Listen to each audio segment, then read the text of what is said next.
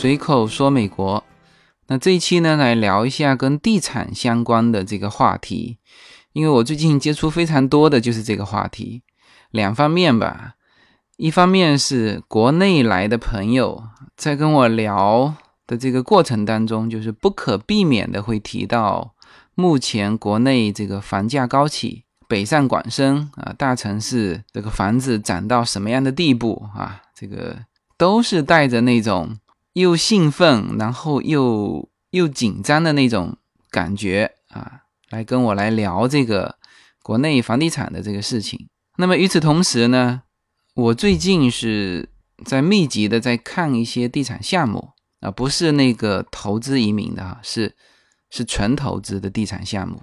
那么上周四和一个朋友去了，他刚刚买了一块地，在 Riverside，大概是。洛杉矶靠东一点的这个城市，他在那边呢搞了一个三十 acre，就是三十英亩的地，准备盖学生公寓。因为他那个地方就靠近那个 U C Riverside，呃，一个蛮著名的一个大学吧，嗯，所以说去那边去考察了一下。然后呢，这周四又要再去考察一个也是地产类的项目。所以呢，这一期来聊一聊这个中美地产之间的不同啊，以及这个不同带来的一些思考。那么，先说这个国内过来的朋友聊的哈，聊的关于房产这一块的。第一，当然就是这个说一下自己的城市啊的这个房价涨到如何离谱的地步啊。之前我就听过了，这个在微信里面看的，说有一个上海的小夫妻，这个贷款一千七百万。这个去炒房啊，那那我发觉这些东西啊都不是故事，这其实就发生在身边。然后我和美国这边的我一个朋友在在聊这件事情啊，那他一看那个小夫妻买的那个房子啊，他一看，哎，这不是我家对面吗？啊，他在上海还保留了一套房子，那个两小夫妻贷款一千七百万买的那个房子就在他们家对面。啊，所以说这个都是发生在身边的事情哈。OK，那个一方面主要是刚才说了，用兴奋又紧张的那种语调和心情跟我描述了一番国内房价的高企啊。啊，当然我自己在福州也有房子哈，相对来说不如北上广深，但是也涨了不少啊。这个是这个一大话题嘛。然后呢，接着就在聊什么呢？就大部分的朋友。会在聊说，哎，我准备在美国买房子。当然，这个之前聊过了嘛。这个作为说个人把人民币变成美元做全球资产配置的投资的话，那就是到美国来买这个个人住宅。那这个算是投资的第一步嘛？这很多人都在这么干了。然后呢，就是围绕着这个话题，大部分的人嘛。就是大家呢也聊了很多啊，这个有不少我之前聊过了，有一个我觉得他的眼光还是不错的啊。说起这个投资美国的房产也一套一套的呃，我说的这个一套一套的不是说他说的不对哈，他都说的非常对。这个比我在这边生活了这么久的，对于美国的房产还了解，我就发觉现在国内的这些朋友他做的功课是非常足的。好，这个是两个方面的哈，一个是。国内地产怎么高？第二呢，准备变现完到美国来投资房产啊。第三个话题就迅速会聊到，现在从中国转钱出来有多么困难啊！这是这是叫每天都在都在收紧，两方面都在收紧。一个呢，你本身要换汇嘛，每个人只有五万的额度，那么你如果投到美国来买房子，那起码五六十万起嘛，是吧？那么你这叫和这个投资移民一样了。当然，区别就是投资移民需要验资一下，你在蚂蚁搬家出来。但是你如果是全球配置买房子的话，那你就不需要这个验资嘛，就直接通过十几个人蚂蚁搬家搬出来。那么为什么说现在慢慢开始收紧了呢？就一方面，如果说你在美国是开一个账户啊，那在中国呢打到第三笔、第四笔的时候，有可能中国的外管局就不让你继续的人再往这个账户打了。明白吗？就是你在美国开一个账户，那么在国内呢，你换完汇之后，不是三个名字对应这边的一个名字吗？这个时候还还还行。但是呢，你如果打到第四个名字，也就是说第四笔钱对应这边的同一个人的时候，这时候中国的外管局就会介入啊，有的时候就不让打了。这是中国方面的。那么美国方面的呢？现在因为两家银行都遇到这种问题，一个是华美银行，还有一个是富国银行 （Wells Fargo），呃，就是包括涉嫌洗钱啊什么这些的。所以说，现在美国的银行对于这方面，你如果说呃，我就过来开个户，什么都不讲，他呢会让你开户，但是呢，以后如果钱打过来啊，超过三笔四笔，他有可能会把你冻结住，就不是说把你的钱没收，会把你先冻住。然后呢，你说明情况之后再把你解冻，那这个时候就比较麻烦。那还有一种呢，就是说你跟他实话实说，哎，找一个客服经理，就跟他讲，哎，我这个钱是要拿来干嘛的啊？比如说我转过来是要买房子的啊，你跟他实话实说还会好一点，至少说不会把你的钱给冻住。但是呢，有些银行在你开户的时候，他就不愿意去承担这些风险，什么呢？就是万一你的钱是洗钱的呢？是吧？那这一点跟中国的银行是蛮大的不同的。美国的银行对于他们的客户，就是开户的客户，就开户的时候的这个监管就要做到位，否则银行的这个开户的客户经理是要承担责任的啊。所以你现在就会发现，可能几个月前、三个月前，你到这边美国来开户还很顺利的开户，但是现在你去开户就会有一些磕磕碰碰啊，有些银行就直接。不让你开户啊，这个就是两方面都对于中国的这个换汇完流出来的这个钱都加以限制啊。原先是很多人到香港去开户，因为在香港的招商银行，呃，可以在国内的招商银行开香港户啊，交个五万块钱的这个前期的存款啊，他就可以帮你在香港招商银行开一个户。但据说哈，十一月之后。这方面也会卡紧了，所以呢，这个基本上来的朋友一提到地产的话题，正常就是围绕这三个方面去去聊了。那么，所以说，我觉得这应该也是我的听友当中啊，现在比较关心的一个话题。所以说，我觉得这一期呢，就用一期的篇幅，把美国的地产和中国的地产有什么不同，给大家做一个大致的普及。那么，包括昨天晚上，我还在我们家旁边的咖啡厅接待了一个专门在国内做房地产销售的一个年轻才俊啦。他原先在国内是专门帮大的地产公司做销售的那种销售公司。那么，他对中国地产的理解，那当然是比普通人更高一层啊。然后呢，但是他对美国的地产不太了解。那么这一次就专门花了二十几天时间。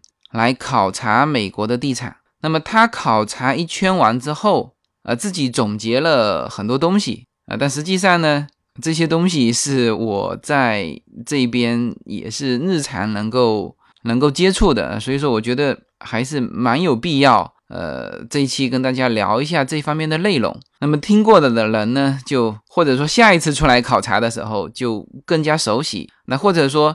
没有出来考察的情况下，也大致对美国的地产有一个了解。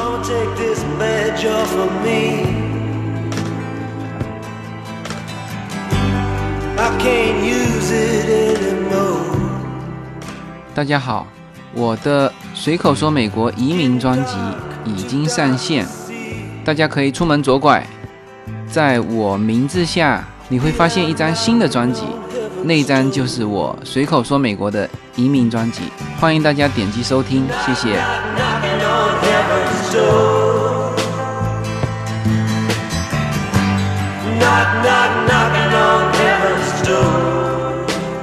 OK，那么中国的地产和美国的地产还是有很大不同的哈。第一，国内呢基本上卖的是一手房，而美国绝大部分卖的是二手房，这是一个很大的不同。中国的楼盘开盘，那起码多少个单位啊？啊，小的一两百个单位，大的有一千到三千个单位啊，因为都是高楼嘛，然后又建成那种密集的这种住宅高楼，呃，所以说它就很需要一个团队来进行一个整体销售。而美国的房子啊，不是说没有一手房，也有一手房，但是呢，这个比例要小得多。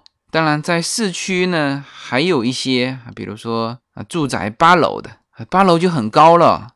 然后呢，也就是几十个单元。啊，这是我所见过的这个美国的一手房啊，当然也有再多一点的，比如说在 downtown 那边啊，特别是现在中资机构过来盖的泛海啊、绿地啊，那那个规模都还比较大啊。但是呢，我说的是一个就大概率的情况，那美国的还是以二手房为主，而且卖的是什么呢？是就是个人住宅，就是 single house 或者是 candle，呃，single house 还是居多的。那在这边的这个 apartment，它基本上是以租为主，所以呢，在美国的这个二手房为主的这个地产环境下啊，基本上诞生的都是个体的经济，就是房产经济，就个人就可以做。那当然，它呢需要有 license，而且它需要挂在一个 broker dealer 下面啊，就是类似房产经纪公司啊。然后呢，他把自己的 license 啊挂在下面，然后呢。从事这个房产中介，就是销售房子的这个工作。那么之前讲过了哈，就是在美国，它的经济呢是有买方经济跟卖方经济啊。当然，你有这个房产经济的 license，你既可以做买方经济，也可以做卖方经济。那么现在美国的这个移动互联网啊，在各行各业渗透的也都非常的非常的迅猛。那么现在就有因为那个。之前上过节目的一个嘉宾，那他本身就是房产经济，他就说过一句话，什么呢？他说，随着互联网的普及啊，大家都会用一些这个 A P P 来在上面去搜寻一些房源，那么这就很大程度去挤占了就买房经济的一个工作空间。也就是说，他认为今后可能买房经济。就慢慢的会不存在了，因为大家不需要买房经济，就在比如说像 Zero 这种 A P P 上就可以看。那么这个 A P P 也还蛮值得推荐给大家的，就是 Z I L L O W 啊，大家可以去下它的 A P P，然后呢，那上面就有什么？有卖房信息，还有租房信息，还有这个房子在什么学区啊？它那个学校有标出来，九啊、十啊、七啊、八。你只要一点这个，比如说你点这个学校十分的学校，你一点，它立刻就有一个范围啊，就给你框出来，在这个范围内的这个住宅，那都是去这个学校，就划片，这个片区就出来了，所以还是非常好用的啊。包括有一些分类，比如说你是要五个房间的，三个房间的啊，所以说这基本上就把买房经济原先能够提供的工作给做了。那么通过这个软件，你也可以看得到，美国的房产大部分大量的是二手房啊，这个是跟中国目前有一个比较大的不同。当然，中国也有二手房，中国的房产中介也非常多哈，但是一手房中国还是更多的啊，或者这样说，美国的一手房特别少啊，这是一个比较大的不同。那么第二个不同呢，就对应到地产商方面来了。那么国内呢？他在做地产开发的时候，因为这个国内是向政府买，政府负责给他提供，把这个拆迁拆迁出来，然后挂出来啊，价高者得。那这个时候呢，还是会有什么比较大片的地，特别是在市区啊，在繁华地段，还算是会有一些稍微大一点的地。但是呢，在美国。啊，或者我我这样说吧，我说在洛杉矶啊，或者说在西海岸这一带，如果说你在市区有地啊，基本上就是说一 acre 的地，就是一英亩的地啊，你很很困难说能够在市区看到什么三十英亩的地，这是不可能的。而且这种一 a 克的地，你还要四五年前去入手啊，现在呢地也是越来越少。无论是商业地块还是住宅地块，那住宅地块呢就都变成二手房了。那这个是，就是这个都是个人可以做的事情，而不是说地产开发商啊。很多个人做什么事呢？他就把一个地比较大的啊，房子比较旧的给他买下来，然后呢就把这个旧的房子给拆了啊，盖成两栋，或者说你把两块地啊拿下来盖成三栋，这都是个人可以做的。而不是像国内说你需要一个大型的地产开发商，而且这种地产开发商现在都已经是国有企业的地产开发商才能干的这些活啊，你连民营的地产开发商可能都接不起那么大的盘了。那这个又是一个巨大的差别。那么在美国现在，或者说在洛杉矶吧，那么你如果是靠东啊，就是往这个城市的边缘走，那现在还有可能你可以拿到一些这种商业地块。呃，这这商业地块跟住宅地块有什么不同呢？就是它是整体销售啊，那这个又是第三点不同啊。那么在美国，你会看到很多的，就特别是做商业的，这里面商业包括了 Plaza 啊，就是这个商场啊，它这边的美国的商场是一溜商场，就不是说一个一栋楼，它是好几栋楼，好大的一片，开发成这种商业中心吧啊，比如说我们国内的万达，那么这种的。地产在美国这边，大部分我看到的都是统一产权，就它不可以分开卖的啊，包括了商业中心，包括了学校啊，包括学生宿舍啊，甚至拿来做医院的啊，这些全部是统一的产权。那么国内在商业这一块呢，还是蛮多是可以拆开来卖的啊，比如说写字楼啊，也是可以拆成很小去卖啊，比如说店面啊，更是。那我在十五年前哈，在福州买的那种店面就已经可以拆到二十平方，就这么小的也有独立的产权给到你。那么这个又是呃略有不同。那么还有一个不同是什么？这个是有很多过来要去接触地产的这种投资者啊，可能都会不太适应的地方，就是国内的地产啊，房地产商他盖好了之后呢。它是以销售为主，就是我负责买地，我负负责把它盖起来，然后呢就把它全部卖掉啊。这个是国内大部分的地产商的做法啊。当然，现在比如说像万达，他把一些重要的黄金地段的这种商场，他自己也就持有，就不把它拿去卖啊。但是呢，这种在它的呃整个的一个商业地块里面呢，还只是一部分。大部分他们还是拿去卖的嘛，因为资金要回笼嘛。但是在美国这块就相差特别大，就美国差不多百分之九十，它盖起来之后一定是自己持有，然后拿去出租。那我觉得这个跟几个方面可能有关吧。第一，它如果是商业地产，它是统一的产权，它不好分割拿去卖，那么它就出租。那么到一定的程度，它可以什么呢？可以银行融资嘛。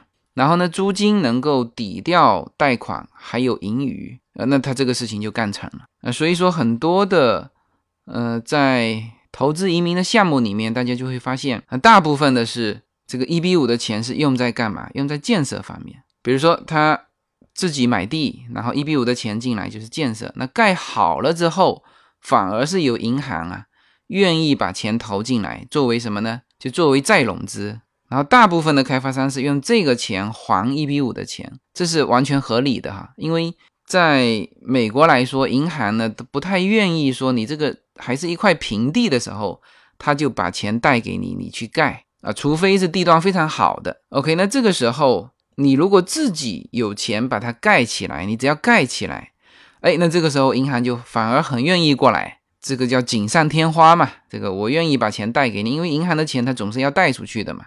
啊，所以呢，我所见到的大部分的美国的地产项目是自己持有为主，就靠这个租金收益啊。一方面跟刚才说过了这个统一产权有关，还有一方面其实跟它的税收有关。他如果拿去销售，就是增值的这个部分要交蛮重的一个增值税，但是他如果拿去持有出租的话，那这个税收肯定是少。OK，这个是我所总结的。啊，四个方面的不同。第一，国内是一手房，美国是二手房。第二呢，国内还是这个市区吧，还会有那种比较大的地给你拿来做地产开发。而在美国市区基本上没有什么地啊，就是那种小打小闹，就个人就能做的事情啊。所以说，你如果是雄心壮志的中资地产开发商，你你杀到 L A 来。那其实可供你开发的地其实不多啊，特别是在市区啊。那么第三呢，就是国内呢这个商业地产它还比较多的，我们可以见到分割产权，那它就可以拿去卖了是吧？那美国的 Plaza 就是商业中心，基本上是统一产权，它就不好卖。那这就推到第四个不同，就是美中国的地产是以销售为主，而美国的地产呢是以自持然后出租为主。没有什么能够阻挡你对自由的向往。人生是一趟旅途。精彩的是沿途的风景。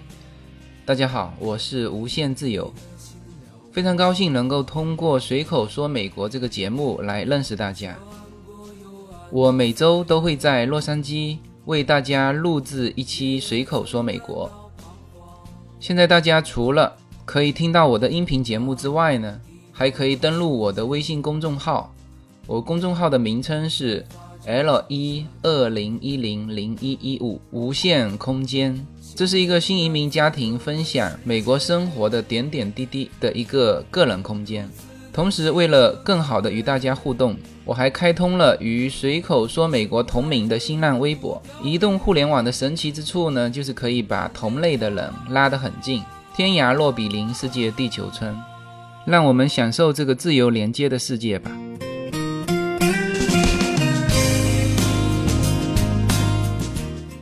然后呢，我现在不是接触很多的这个投资方和项目方嘛？就无论是这个做投资移民的，还是说做纯投资的，很多国内的投资者就带着国内的那那个那个思路来衡量美国的这个地产项目。比如说，国内地产项目其实有一些风险点是什么？比如说是拆迁问题，就是在国内呢，这拆迁经常爆发这种。比较激烈的矛盾啊，甚至说这个拆迁问题，钉子户就能够阻挡一个地产项目的这个顺利进展。所以呢，他就带着这个问题，也会经常来问美国这边的地产商啊。其实这个问题不是问题哈，因为在美国是地都是私人的，而不是说中国这个地是政府的啊。那这里面就存在着钉子户的问题，因为。政府说这边这一片拆迁了，那钉子户说我家就在这里，我祖祖辈辈就在这里，这是我的地。政府说不是，这不是你的地，这是政府的地，我给你拆迁政策，你搬到哪里去？那这里面就会爆发矛盾。那么在美国，它的所有的一个当然是叫永久产权了，但是永久产权呢，其实跟这个房产税呀去比较的话，就未必说哪边更划算哈。但是不管怎么样，美国这边算是永久产权，那么它都是私人的，当然也有一些政府的地啊，比如说公园啊，啊政府做的一些机构啊，啊主要是公园。那么美国大量的政府机构，它不是自己有地盖的，大量的政府机构是租在这个一些中心里面。因为我一个朋友，他就是大量盖这种。商业中心，其中就有政府的大楼，就搬在这里面，甚至移民局的楼啊。我一个朋友，他做也做投资移民项目嘛，这个非常牛逼的，就跟别人讲，他说我们的项目，你看，移民局在我们的这个 范围里面，移民局租我们的楼啊。这个当然他是用这个方式来说，呃，他们多可靠那其实这是很正常的事情，就是美国很多的。政府大楼都是租的方式，他没有说自己盖啊。当然，这公园啊，很多都是就是 city 的，就是是这个城市的。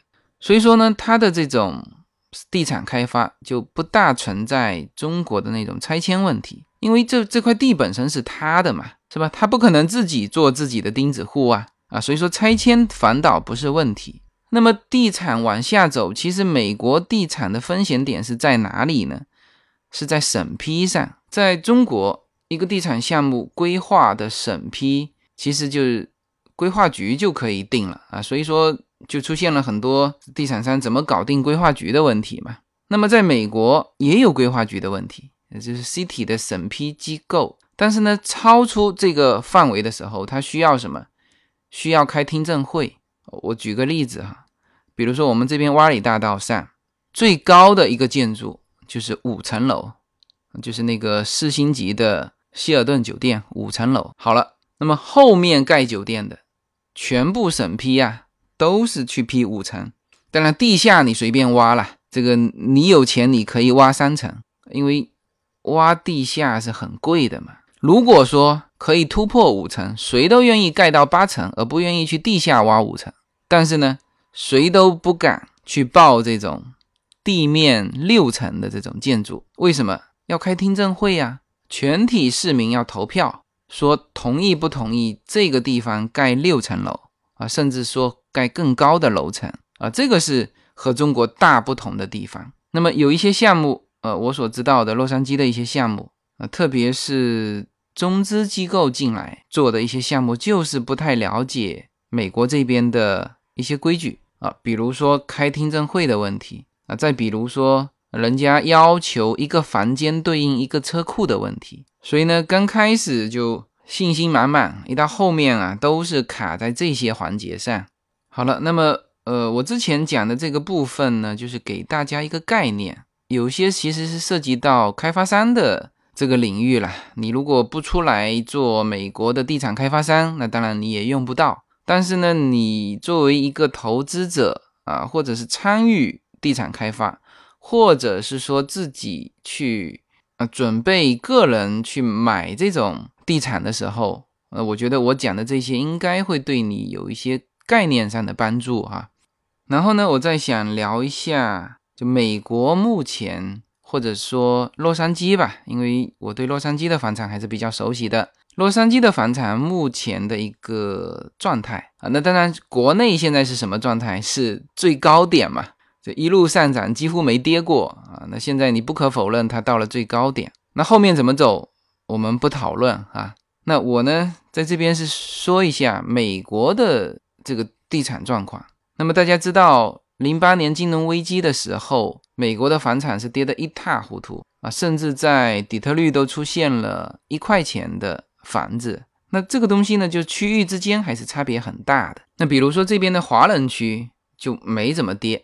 为什么 没人卖嘛？没人卖就没什么跌。但是呢，现在来看，应该说是慢慢的恢复到零八年的状态。像比如说旧金山、洛杉矶、纽约啊这些城市啊，基本上都恢复到了零八年的水平啊。比如说洛杉矶，很多地方的价格已经超过了金融危机之前崩盘之前的最高点。那这个是就是还是一线城市。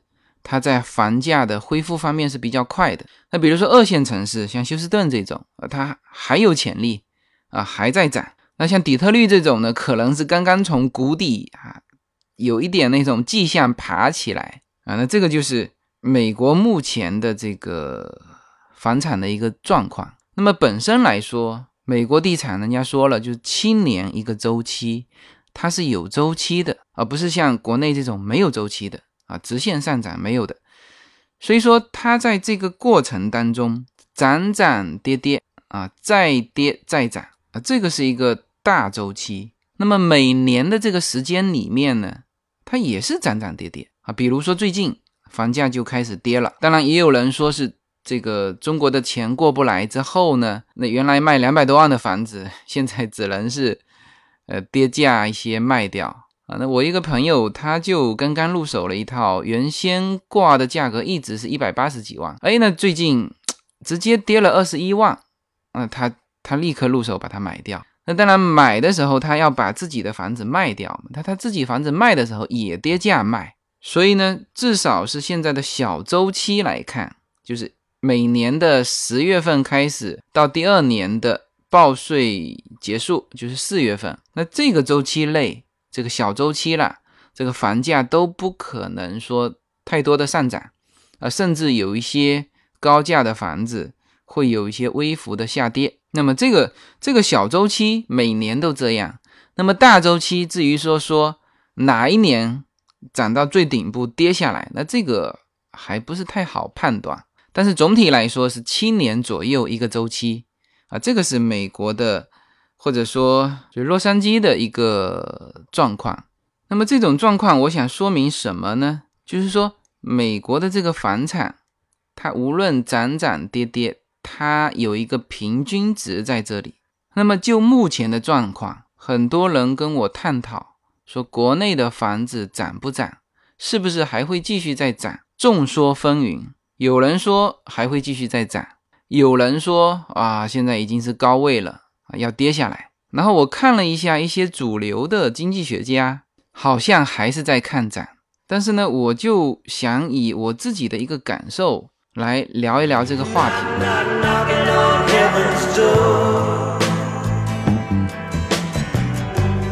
今年的父亲节，Yuna 给父亲最好的礼物就是他的个人专辑《Yuna Story Time》已经成功上线。现在大家如果想让自己的孩子听到很纯粹的美式英语，那么可以点击订阅这个专辑。同样是出门左转，就会发现我的名字下出现了第三张专辑。上面有 Yuna 的头像。那么在这张专辑里面呢，Yuna 将用她标准的美式英语来给小朋友们或者是大朋友们来讲英文故事，希望大家喜欢。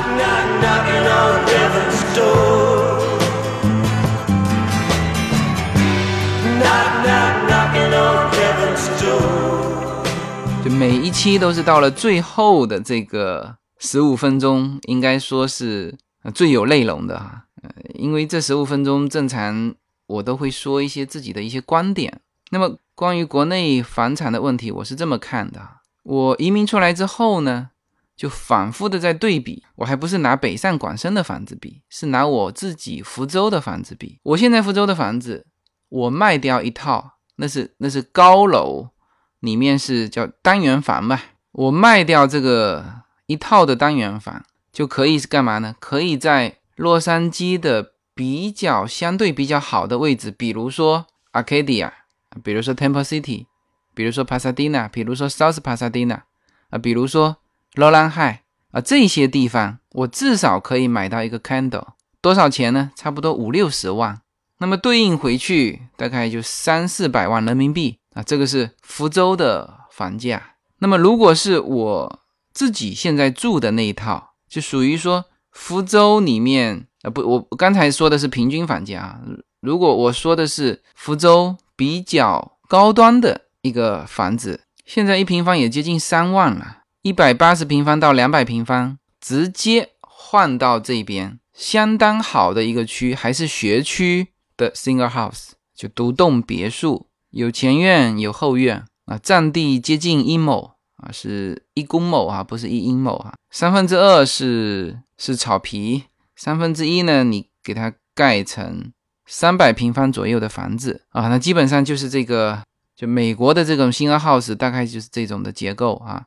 那么我自己在想，哎，这个好像不太公平啊。第一，你在中国，你的福州的房子是二三线城市了，是吧？洛杉矶是一线城市。那么我那个区呢，还不是学区，我当时就是因为不是学区才去考虑移民的。那么我现在所在的这个地方可是学区，十分的学区，是吧？居住条件有草皮和没草皮，这是相差非常大的啊！你有草皮还可以种种花草，是吧？那种楼房和这种独立屋的房子，享受阳光上都有差别的。所以说，如果是这样等价交换过来，我个人都觉得不太公平。也就什么意思呢？也就是说。如果其他的门槛给它全部去掉，那么这个水会怎么流？那一定是会从福州变卖了房子买到洛杉矶来嘛？那么这样会什么样呢？那就是说，福州的房子要跌嘛，洛杉矶的房子要涨嘛，是吧？我当然我这里面说的是把一些这个挡板给去掉，那这里面还是有挡板的，什么呢？第一就是外汇的流出，那就是这现在说的就转钱困难了嘛。但是之前转钱还是容易的哈。那第二呢？当然有人说，呃，这个是你要到美国来居住的话，你要有美国身份啊，这也是一个门槛。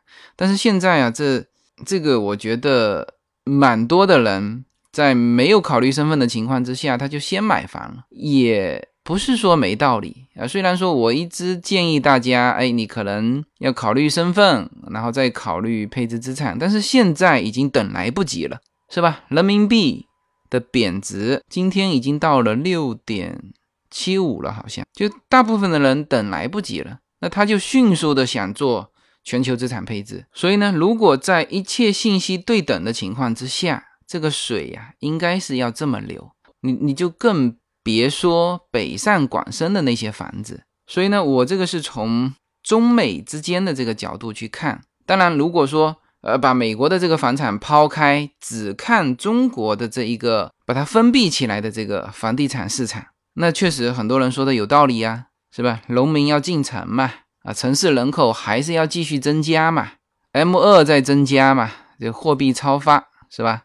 现在呢，实体没地方流，股市没地方流，那就只能流到房地产领域啊。你把它放在单一人民币计价，放在国内来看，那我觉得这些说的都有道理。但是呢，以我现在的眼光看回去，我就觉得没有没有什么道理啊。你再这样涨下去，是吧？至少用美元来计价的话，我不认为中国的房子会继续涨。什什么意思呢？就是说。你感觉好像是涨了，但是呢，相对于美元来说，你也许人民币跌了。那么这个时候就说不涨，那这这才我认为的合理啊。你如果说这个房子继续涨，人民币又不跌，那我觉得这个落差就显得有点大。一旦存在落差，这个资金啊，它是自己会有方向，什么意思呢？就一定要往外流嘛。那所以说现在才怎么样啊？才。这个从中国转到美国的钱在不断的增加门槛啊！以前是香港开户还可以，现在香港开户马上也被掐掉了啊！在不断的要在增加门槛，就是不能让这个钱这样迅猛的流出来，这会对国民经济造成损伤。但是呢，这个资金啊有自己的方向，同时也有自己的渠道跟办法。那么我听到一种说法啊，这个我觉得有些道理。就是这一轮的房价为什么上涨？其实是从深圳和上海自贸区先涨起来的。深圳为什么涨？是因为深圳的房子用深圳的房子是直接可以在香港的银行抵押贷款贷出美元来的。大家意识到了没有？什么意思呢？这有可能成为就是大笔的资金，它人民币想换成美元想出逃不容易嘛？那怎么办呢？他就在深圳买房，买完房子用这个房子在香港银行做抵押贷款，贷出美元啊。比如说这里面抵押贷款的程度是八十九十，那甚至这帮人都已经做好了，我只收回这八十九十的准备，后面的房子我不要了。那至少我能够逃出来，外汇这个美元能够变成美元逃出来百分之八九十，是吧？啊，包括上海自贸区，上海自贸区也是可以。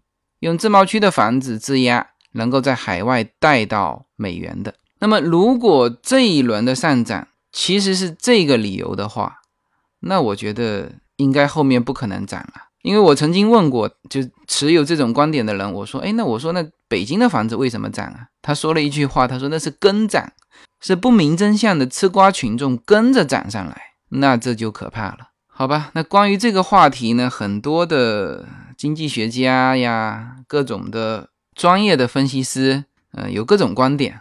那么我今天其实不是想去去预测说中国的房价今后是继续涨还是会跌。呃，主要这一期呢，还是跟大家聊一聊这个中美地产的一个对比。但是最后引出的这个观点，我是比较坚持的，就是北上广深的房子，同样的一线城市，同样的学区房。同样的环境，同样用美元来计价，现在已经有很明显的落差了。当然，你这里面可以把一些因素给减掉啊，比如说这个国人出来还是不容易嘛，是吧？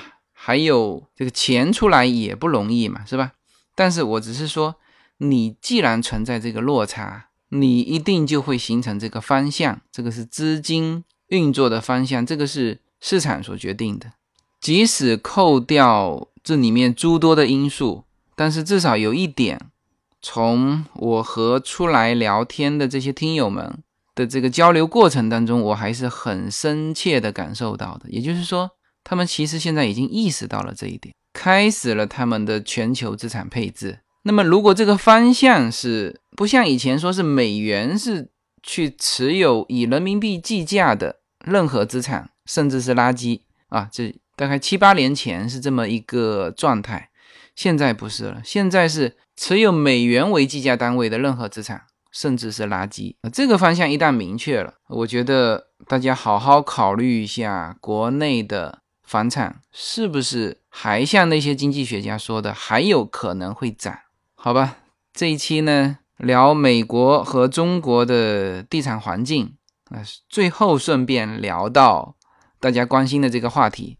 啊，我是非专业人士哈，我也不是经济学家，只是从我的角度抛一个观点出来，好吧？那这一期呢就到这里。如果觉得这一期不错，欢迎给我打赏。